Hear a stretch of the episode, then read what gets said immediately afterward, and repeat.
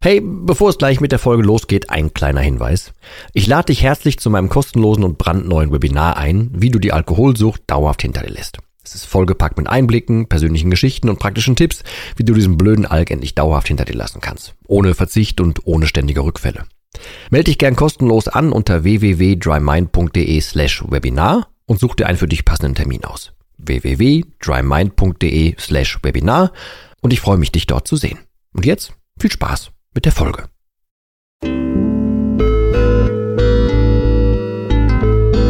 Nüchtern betrachtet. Der Nie wieder Alkohol Podcast.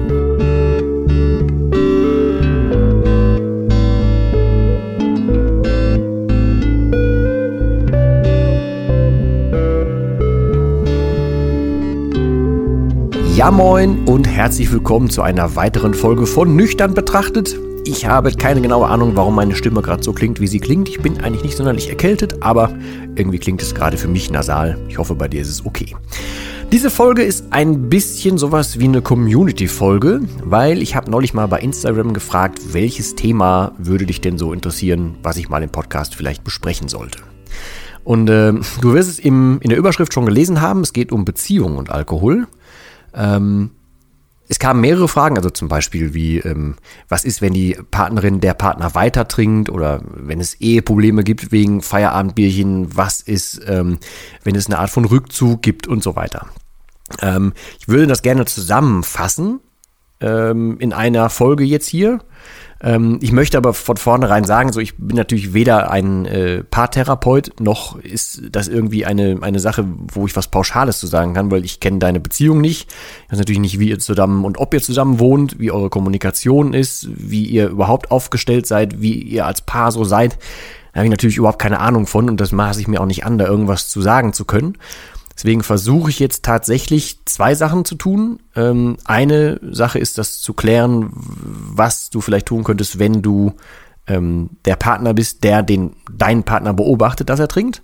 Und das zweite ist, äh, was ihr vielleicht zusammen machen könnt oder was beide tun können, ähm, einfach eine Art von Schema zu entdecken, aufzudecken, wahrzunehmen, damit du oder damit ihr da vielleicht einfach ein Auge drauf haben könnt. Das erste ist, ähm, für dich, wenn du der Partner bist, der nicht trinkt und du aber deinen Partner beobachtest, wie er trinkt, immer mehr trinkt, wie er ein Al Alkoholproblem hat, entwickelt, darunter leidet und so weiter, ähm, dann beschäftige dich bitte unbedingt mal mit dem, äh, mit der Co-Abhängigkeit. Äh, und in diesem Sinne, ich kenne sie zwar noch nicht, also räumlich persönlich, aber wir kennen uns persönlich äh, über virtuelle Wege, äh, möchte ich Julia Maria Kessler empfehlen, die das aus erster Hand leider weiß, die aber den Absprung da geschafft hat, die sich irrsinnig gut um dieses Thema kümmert. Ich versuche ihren Instagram-Account in diese in die Show Notes hier zu packen. Äh, besucht sie da gerne. Sie hat auch einen Stammtisch und all so Zeug. Sie ist richtig, richtig aktiv und eine sehr, sehr gute äh, Anlaufstelle in dem Fall. Ähm, da kann ich gar nicht so viel mit, äh, mitreden, weil ich war ja nicht der co-abhängige Part, sondern ich war ja der abhängige Part. Also da möchte ich die Expertise definitiv zu ihr rüberschieben. Ähm, das andere, was ich aber ansprechen möchte, ist dieses Schema. Und das habe ich am Ende des E-Books ähm, angesprochen, weil ähm, ich habe diese Parallele erst später bei mir erkannt, äh, bin über den Hinweis dieses, dieser Unterschiede und Gemeinsamkeiten erstmal drauf gekommen und beobachte das halt bei einem naja, einem Paar, was ich aus dem entferntesten Bekanntenkreis kenne, wo er immer mehr trinkt, immer mehr trinkt und immer mehr in diese Spirale reinkommt. Und zwar geht es um das ganz simple Beispiel, dass man irgendwann anfängt, den Alkohol über den Partner zu stellen. Also den Alkohol vorzuziehen vor dem Partner. Und das endet in verschiedenen Varianten. Ähm, eine, auf die ich hinaus möchte, ist, dass man ähm, sich deshalb ein bisschen abnabelt. So, also die Kommunikation wird eine andere und man versucht sich räumlich ein bisschen zu trennen und so weiter. Aber da, da möchte ich jetzt drauf eingehen. Zu mir noch kurz, ich habe früher, ähm, ich war eigentlich ziemlich gut da drin, nicht entdeckt zu werden. So, ich habe auf alles Mögliche geachtet, ich bin nie ausfällig geworden, ich habe versucht, nie nach Alkohol zu riechen, ich habe Leergut versteckt, ich habe nie öffentlich getrunken und so weiter. Hat nicht immer geklappt, äh, das Verstecken, und ich wurde so zwei, drei Mal darauf angesprochen, hatte aber dann natürlich irgendwelche Notlügen parat, hab's runtergespielt, hab's äh, überspielt, hab irgendwelche hanebüchenen Ausreden gefunden und so weiter. Ähm, heißt, ich wurde aber überrascht. Und keiner, der trinkt und weiß, dass er selber zu viel trinkt, wird gerne überrascht. Ähm, ich kenne zumindest keinen. So, und dann geht natürlich dieser Beschützerinstinkt irgendwie los und man versucht ja dann nicht die Beziehung oder sich selber zu schützen, sondern den Konsum. Man schiebt ja irgendwas vor, damit man ja nicht zugeben muss, dass man ja dieses Alkoholproblem hat. Und in diesem Zuge ähm, nabelt man sich halt ein bisschen von dem Partner ab. Also man, man baut eine Art von Schutzschicht auf, damit solche Fragen nicht nochmal kommen können. Also man wird vorsichtiger. Und durch dieses Vorsichtiger werden, ist es zumindest bei mir so dahingehend äh, ja, gelaufen, dass ich mich auch räumlich immer mehr zurückgezogen habe. Ich habe also zum Beispiel mich offiziell in Arbeit gestürzt und bin ins Arbeitszimmer gegangen oder wir hatten damals ein Apartment, bin runtergegangen oder in, in den Keller, wo ich einen Arbeitsraum hatte und so weiter. Äh, bin immer, immer mehr weggegangen, bin immer mehr auf Abstand gegangen, weil ich wusste, da kann ich nicht einfach überrascht werden. Da läuft mir jetzt nicht einfach jemand oder mein Partner in dem Fall über, über den Weg und ich kann, ähm, naja, auffliegen, sondern ich war immer ein Stück weit weg und ich hatte immer eine Tür offen und hätte gehört, wenn jemand kommt. Ich war immer sehr, sehr vorsichtig und so weiter. Habe, also, wenn man es genau nimmt, alles so gestrickt, dass ich nicht mehr erwischt werden kann, damit ich einfach weiter trinken kann. Das heißt, ich habe ja die Wertung so gelegt, dass ich das Trinken als wertvoller eingeschätzt habe als den Partner. Ein offenes oder klärendes Gespräch war ja keine Option, zumindest bei mir keine Option. Und wenn du tatsächlich intensiv oder problematisch trinkst, dann wird das bei dir ähnlich sein. Dann ist es erstmal ähm, nur logisch, dass du deine Situation schützt, weil wenn du deinem Partner gegenüber zugeben würdest, dass du ja ein Trinkproblem hast, dann würdest du das ja auch dir gegenüber selber äh, zugeben müssen und das will man ja nicht. Das ist ja das Wesen des Alkohols. Das findet nicht statt. So.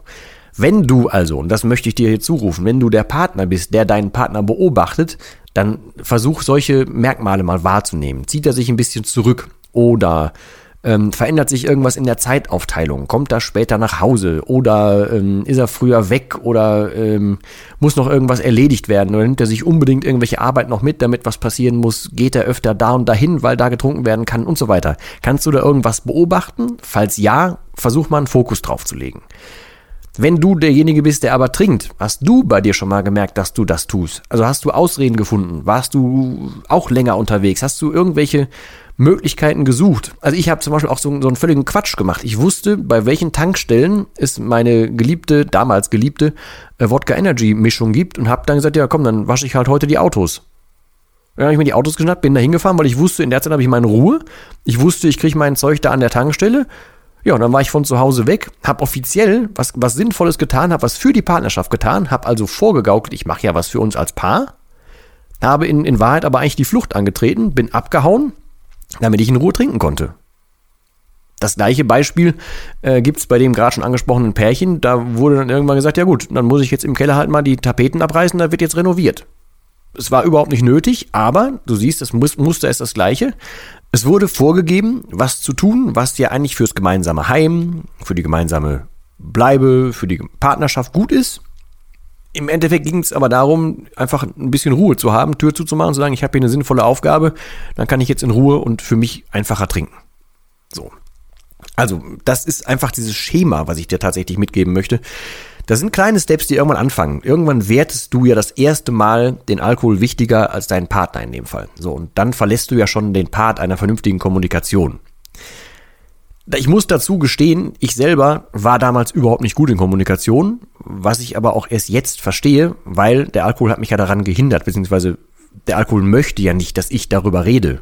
Der will ja nicht, dass ich mit meinem Partner darüber spreche, dass ich ein Problem habe, dann müsste ich ja mir gegenüber zugeben, dass ich ein Alkoholproblem habe und dann hat der Alkohol ja ein Problem, weil dann weiß ich, ich will ja dem Alkohol an die Wäsche. Der Alkohol tut aber als Wesen, der ist ja alles dafür, dass er sich in mir breit machen kann, also sucht er sich Mittel und Wege, die für mich dann in dem Moment legitim erscheinen, damit ich einfach weitermachen kann. Es ist jetzt, wie gesagt, nicht der, der Partnerschaftsbereich hier. Ähm, ich kenne dafür die Paare zu wenig. Das, ich, das ist auch überhaupt nicht mein Metier. Ähm, ich möchte euch halt einfach nur mit auf den Weg geben. Bitte versucht offen zu sein oder wachsam zu sein für verschiedene Varianten äh, nicht, äh, beziehungsweise nicht Varianten, sondern für verschiedene Merkmale. Versucht darauf zu achten, was zu entdecken ist. Ändert sich was? Gibt es Änderungen? Äh, Gibt es körperliche Veränderungen? Riechst du zwischendurch was? Ähm, gibt es Änderungen im Tagesablauf? Gibt es Änderungen im Einkauf? Gibt es Änderungen im Lehrgut? Im keine Ahnung was? Versucht darauf zu achten. Natürlich solltet ihr an, anfangs irgendwann versuchen, miteinander zu sprechen. Wenn du als Partner der deinen Partner beobachtet, der trinkt, nicht weiterkommt dabei, weil sich dein Partner immer weiter zurückzieht, dann, wie gesagt, beschäftige dich bitte mit der Co-Abhängigkeit, weil du kriegst sehr schnell das Gefühl, dass du alles falsch machst, dass du deinen Partner darauf ansprechen willst und so weiter, dass du ihn nicht verstehst, dass er sich wegen dir zurückzieht und so weiter. Du fühlst dich sehr, sehr schnell sehr machtlos und sehr hilflos. Ähm, und dabei machst du eigentlich tatsächlich nichts falsch. Und das Problem einer Co-Abhängigkeit ist, dass man sich unfassbar selber dann Druck macht und ich, also sich selber in dieses problematische Verhalten deines Partners mit reinziehen lässt, was es unbedingt gilt zu unterbrechen, weil du bist nicht schuld daran und du trägst auch keine Schuld und du kannst fast immer alles nur aus deiner Warte zumindest falsch machen. Dazu kommt ja auch, dass du als Nichttrinker die Denke eines Trinkers überhaupt nicht nachvollziehen kannst, weil sie ja null rational ist. Für den Trinker wirkt das ja irgendwie logisch. Es ist nicht logisch und er weiß auch, dass es nicht logisch ist, aber es wirkt für ihn logisch. Also er tut eigentlich für ihn logische Dinge, logische Schritte. Das Zurückziehen ist logisch, Leergut verstecken ist logisch, mehr trinken ist logisch. Zu wissen, ich habe ein Problem und ich trinke trotzdem weiter und verstecke es umso mehr, das ist logisch für ihn ist es für jemanden, der von außen nüchtern drauf guckt, aber nicht. Und du kannst das definitiv nicht mit Logik oder rationalen Gründen irgendwie rechtfertigen oder für dich klar, bekommen, äh, klar bekommen. Das funktioniert nicht. Diese Denke verstehst du tatsächlich, glaube ich, nur dann, wenn du da drin steckst. Du machst dich aber selber fertig und zermürbst dich, wenn du versuchst, das zu verstehen. Und es kann auch sein, dass du das Ganze insgesamt bei euch als Paar schlimmer machst, wenn du immer wieder darauf irgendwas ansprichst, wenn du darauf achtest, wenn du ihn stärker kontrollierst oder sie stärker kontrollierst, je nachdem, was für ein Paar ihr seid. Du kannst es an vielen Stellschrauben schlimmer machen. Ähm, ich maße mir da aber, wie gesagt, jetzt kein Urteil an. Ich bitte dich nur, äh, kümmere dich dann bitte um das Thema Co-Abhängigkeit und versuch dir selber deine Haut dabei zu retten und selber deinen Gedanken gut klar zu kriegen damit du nicht mit unter die Räder kommst. Das ist ganz wichtig, damit du die Kraft behältst, die ja dir sonst vielleicht geraubt würde, wenn du mit den falschen Gedankenansätzen da dran gehst. Das ist ein ganz wichtiger Punkt. Und als der Part, der trinkt, achte bitte auf diese Gemeinsamkeiten und nicht auf die Unterschiede. Achte auf die Gemeinsamkeiten und achte auf Muster.